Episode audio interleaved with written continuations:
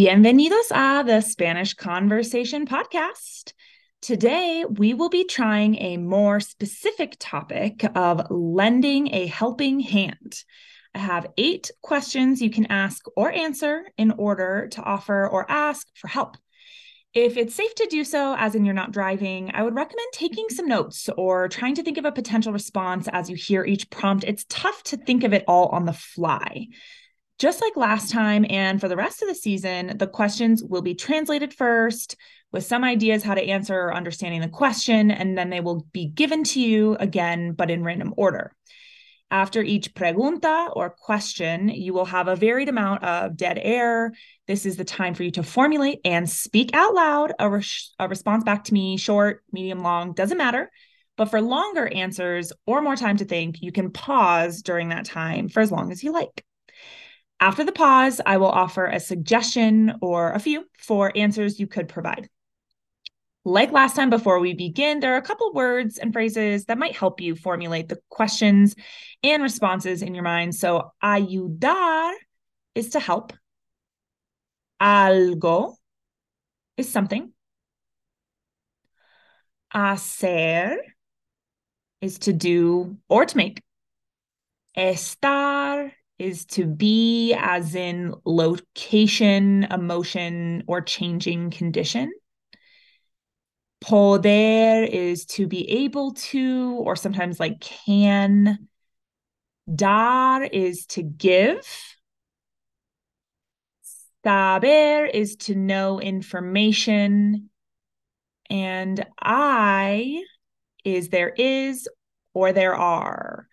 So lots of verbs there, but really important ones that you're going to need um, to be able to formulate responses as a beginner. So let's get started. Imagine you're abroad and need something, or you know someone who's having a tough time or trouble with a project, and you want to help. We will assume for this episode the use of the tu form, which is the informal you, just for now. Here are the questions I'm going to ask you today and their translations.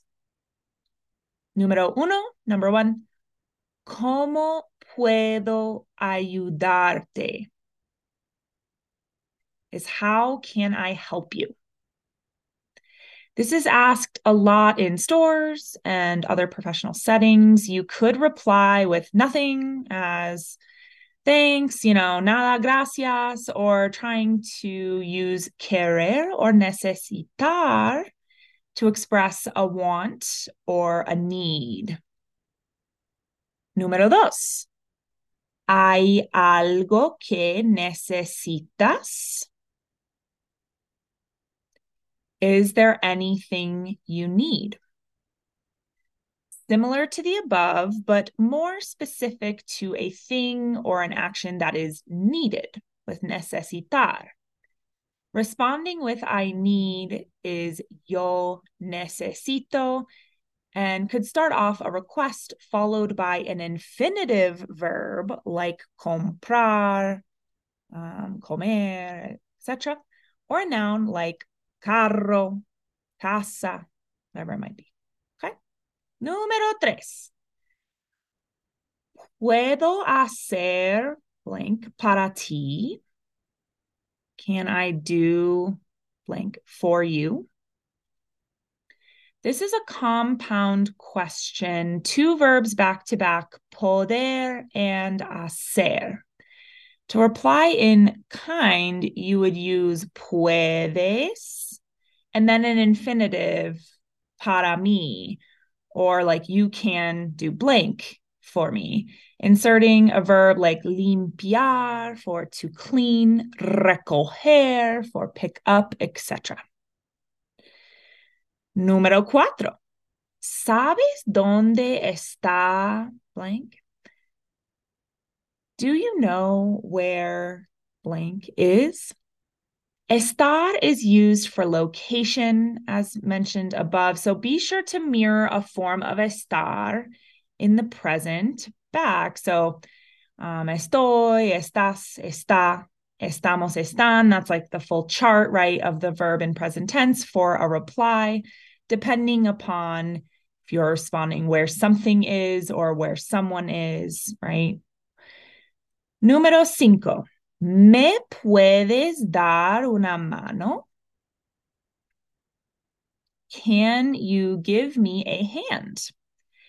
The answer to this question is somewhat binary, as in yes or no, but could be good to ask if you don't know how to articulate the type of help you need right away.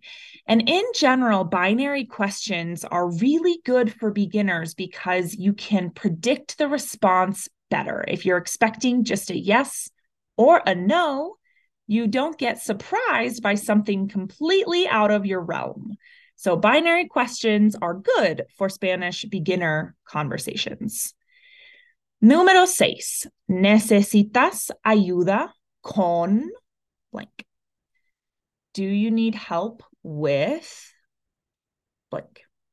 Here, usually a specific task is in reference, or maybe an item such as repairing the hole in the wall or with the kids you can respond with yes or no, and then I need help. So, sí or no, necesito ayuda. ¿Sabes cómo blank? Do you know how to blank? Remember that saber is irregular in the present tense. So if you're responding for yourself, you will say, sí sé cómo, or no sé cómo, and follow with an infinitive uh, for the next verb, like hacer, for to make or to do. Número ocho. ¿Puedo preguntarte algo? Can I ask you something? This is the invitation to then ask another question, perhaps something sensitive or complicated while you are in the middle of something. If now is not the time, you could propose another time. Something like dame cinco minutos means give me five minutes as a tú command. Okay, Listo or lista, ready? Here come the questions, random order again. Be sure you pause during the break if there's not enough time for your reply. ¿Puedo preguntarte algo?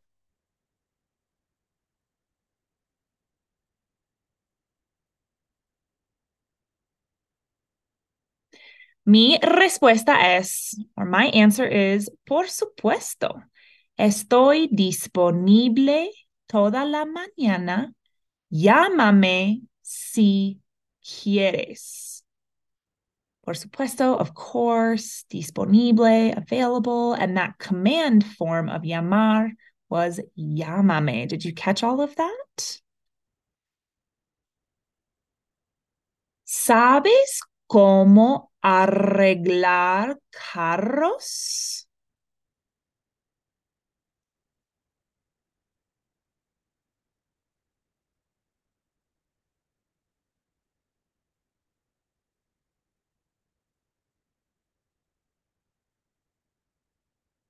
Mi respuesta es desafortunadamente no. No sé cómo arreglar carros, pero mi primo Julián sí sabe. ¿Quieres sus datos de contacto? Notice my offer to refer the person to a family member. ¿Puedo hacer la cena para ti?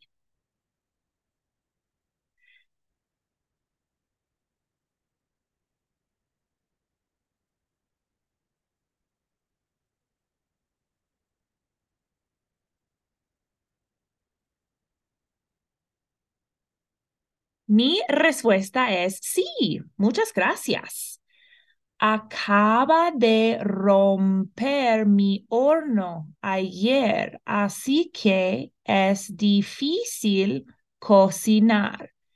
Eres muy amable. Can you tell why I can't cook for myself. And the eres muy amable is telling the person they're very kind. ¿Me puedes dar una mano?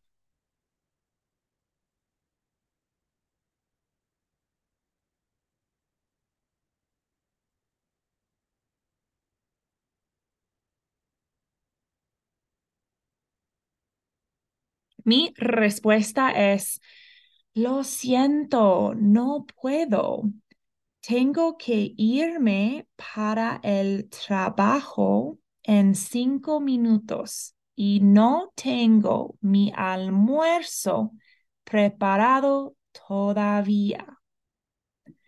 You may have heard that lo siento as I'm sorry, but why can't I help in this scenario? ¿Necesitas ayuda con la bebé?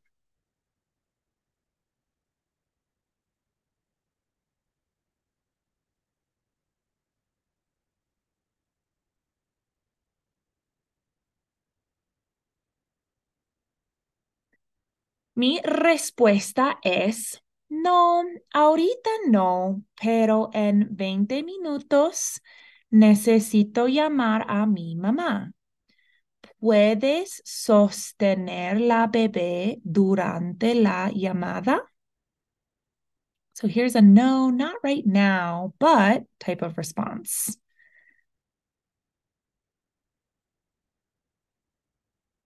¿Cómo puedo ayudarte?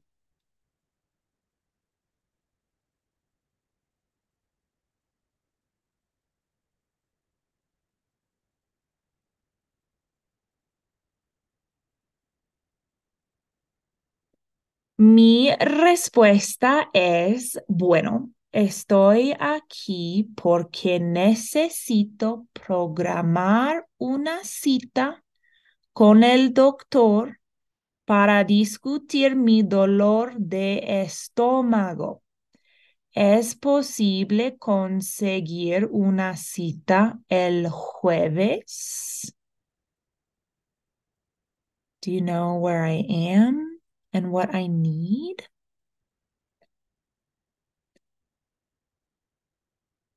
¿Hay algo que necesitas?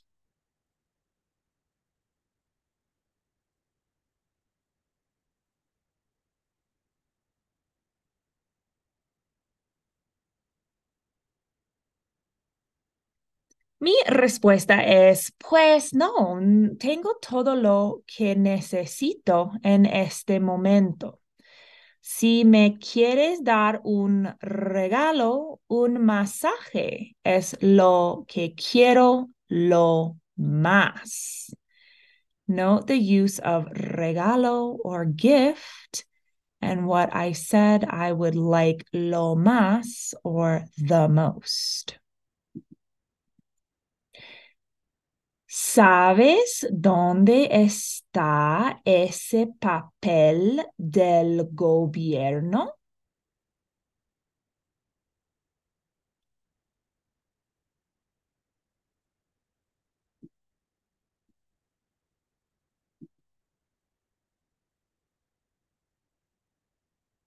Mi respuesta es, no, posiblemente en el escritorio debajo del correo postal de ayer.